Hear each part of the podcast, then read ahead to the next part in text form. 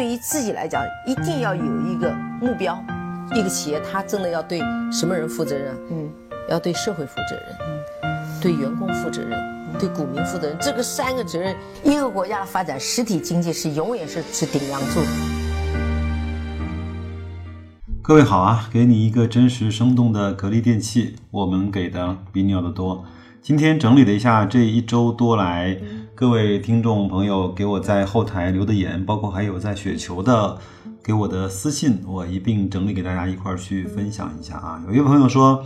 格力的 PE 这么低，LE 这么高，利润保持增长，确定性高，是核心的好资产。但是呢，为什么大家不来买呢？而是去炒概念，去炒创业板？价值投资为什么总不被认可？我想坚定的持有格力，但是越来越高，可能压力越来越大，是不是涨起来之后要适当的减仓呢？请教白老师，格力涨到多少价格之后你会考虑减仓呢？那我是这么跟他讲的啊，我说首先说一句特别。俗的名人名言啊，如果你不想持有十年的公司，那么连一分钟也不要持有。这位朋友呢，应该是从去年的上半年开始买格力电器，两年不到的时间，有这么多的感慨，我觉得还是有点太快了，好吧？呃，不管怎么样，我先持有个三年再说，然后再去考虑卖出的条件。没有真正的经历过这种体验，很难表达。我呢是二零一四年开始持有的格力。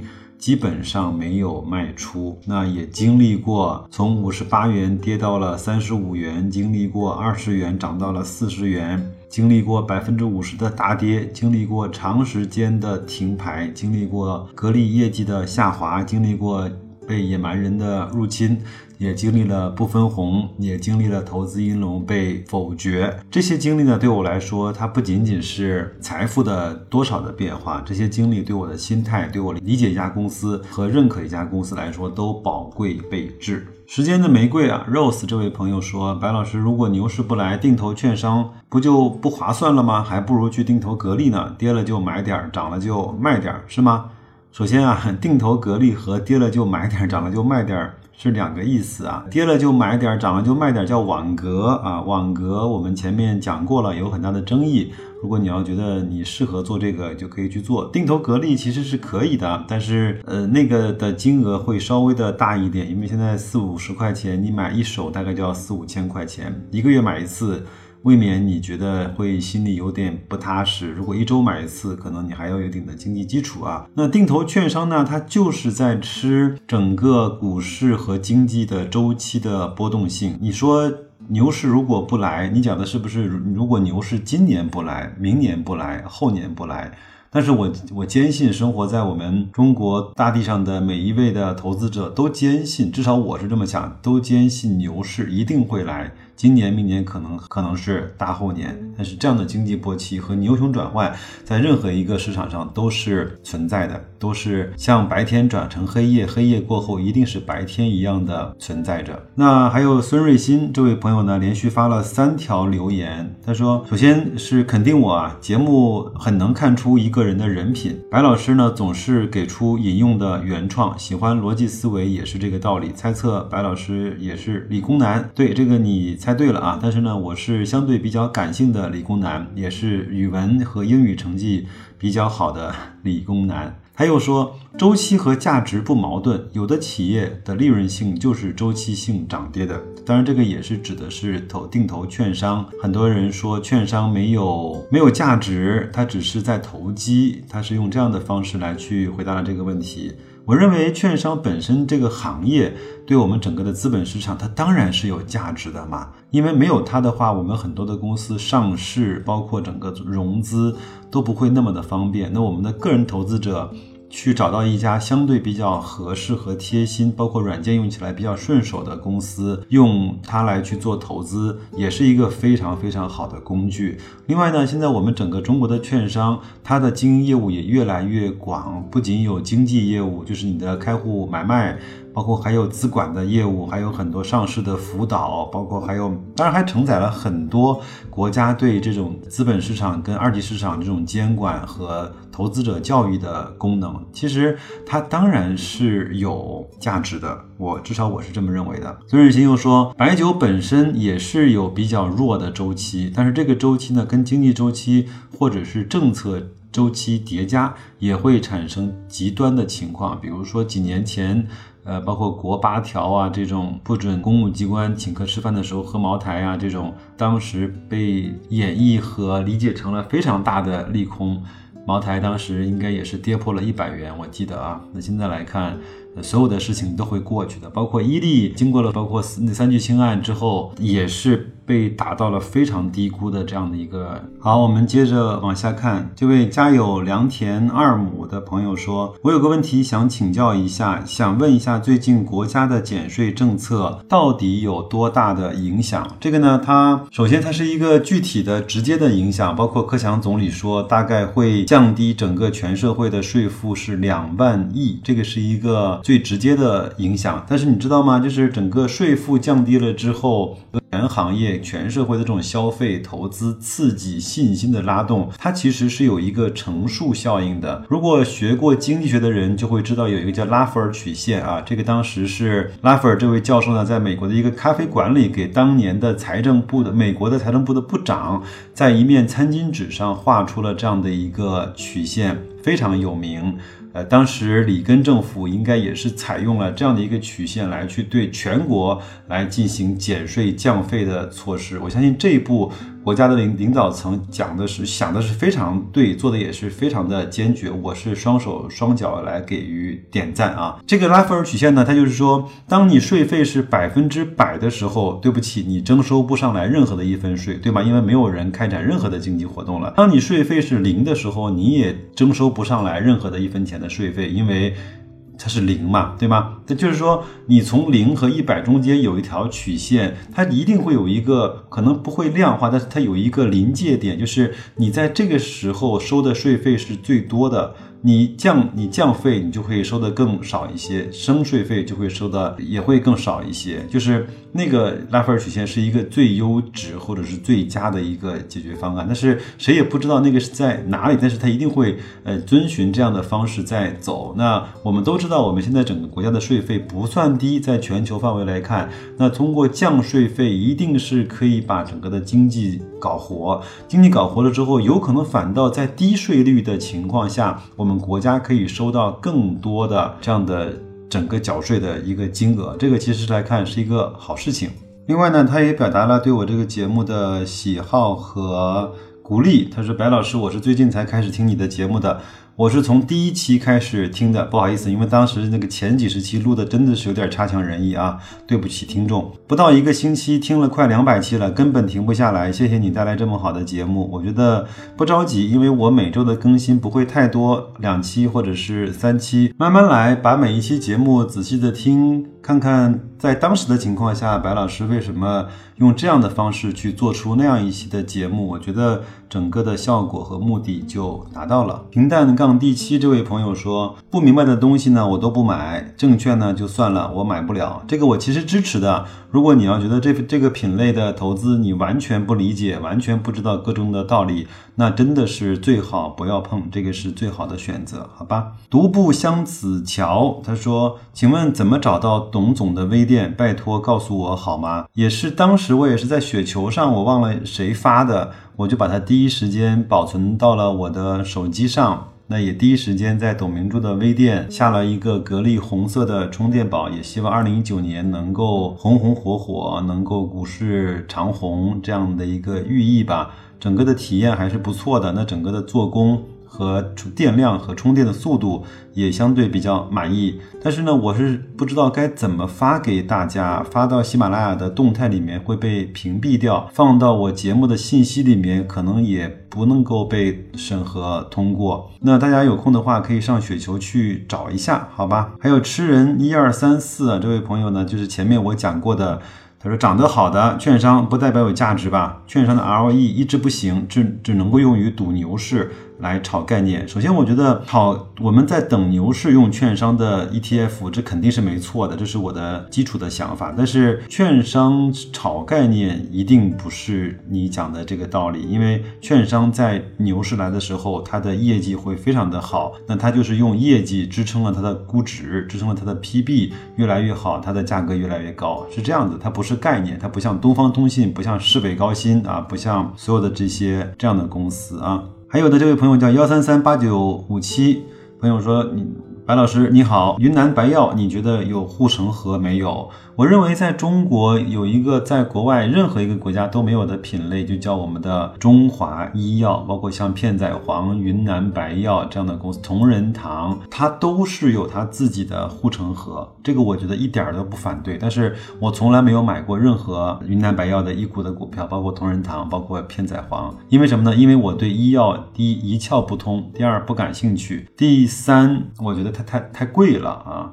那我就没有买过它，所以呢，我给这位朋友的回复是说，一个好行业你把它看准了，呃，医疗行业它当然是一个好行业，那一个好公司你也把它找到了，云南白药，但是你什么时候才能够等到一个它的好价格呢？是不是在它整个的市盈率跟市净率都在它非常高的那个最百分之？十的时候你要去买它呢，我觉得这个时候可能买它是一个很痛苦的事情。我们总是提巴菲特的例子，是吧？巴菲特呢是一九三零年出生的，那他一直到了一九八八年才买入了他真正的重仓的可口可乐。你认为巴菲特不知道可口可乐是好公司吗？他也不知道。可乐这个行业，软饮料这个行业是一个好行业吧？但是他就一定要等待在那个时候股灾的时候，可乐公司有了一个非常大的杀跌，他才这个时候才买入。所以好公司当然前提是一个好价格。王伟这位朋友说，感谢老白的节目，这几天在读《伟大的博弈》，在历史的纵深、中外的宽度，更能定位我们在什么位置。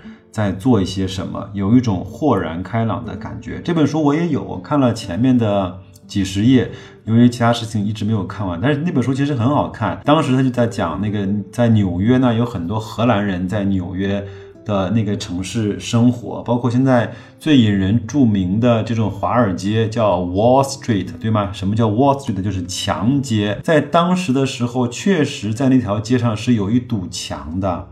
那所以才叫 Wall Street。其实他讲了很多在资本市场的就来龙去脉跟呃纵深的发展。这本书我觉得看一看还是非常好的。感谢你王威这位朋友，我今年把这本书一定会把它看完的。好，再来看一下啊，呃，有一位朋友的用户名特别长，我不念了。他说：“白老师你好，听了这一期董董倩和董明珠的节目，我很佩服董总。”但有时呢，确实心里还是在担心多元化的问题。听了节目以后，我觉得格力关于电器的战略目标应该是多元化的智能家居，或者说家庭智能化电器网络的构建。如果这样理解，我觉得格力的路呢是对的。不知道我的理解正确吗？请你。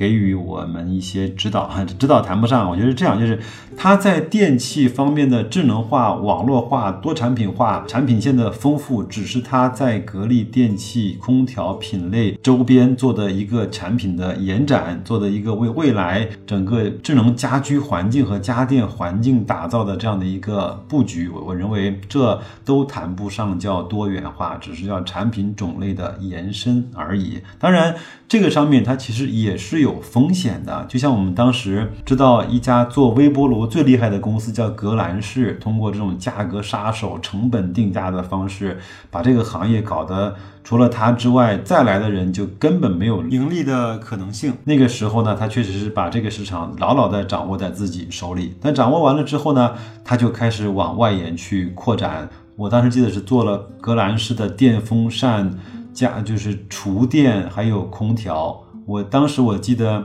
我的一个朋友告诉我，格兰仕的空调卖五两千五百块，送一块市面上价值一千八的手表。我认为这个企业它疯了。那当然，果不其然，它它到最后，呃，无论是空调还是厨电都没有留下来一个相对比较靠得住的产品。现在来看，微波炉也不能够。做得非常非常的好了。所以我说，格力的这种产品线的延伸，它是最方便也是最低风险，但并不代表它没有风险。另外呢，我说格力多元化一定不建立在这种产品的丰富上，而是它跨了不同的层级，跨了不同的行业。比如说，它在它它的智能制造上面就一定是多元化的，它通过它生产家电，从而打造出来一支。